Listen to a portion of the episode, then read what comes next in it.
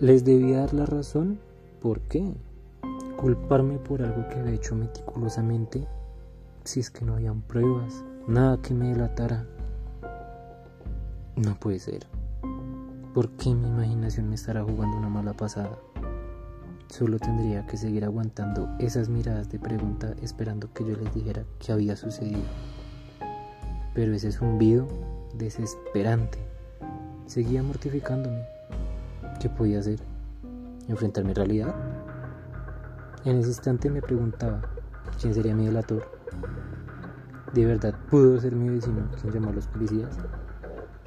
¿Quién estaría pendiente de mis acciones? El caos en mi mente era aterrador. No podía seguir escondiendo esto.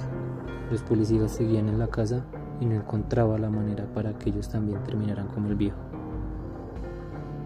No sé a qué más recurrir. Silenciar a los policías era algo imposible. ¿Qué determinación debería tomar?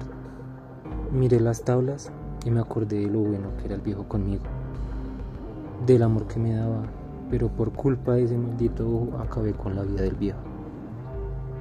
¿Por qué después de matarlo me di cuenta que esta no era la solución?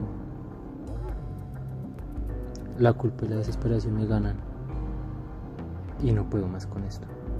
Entregarme no lo haré y mi única solución es acabar como el viejo.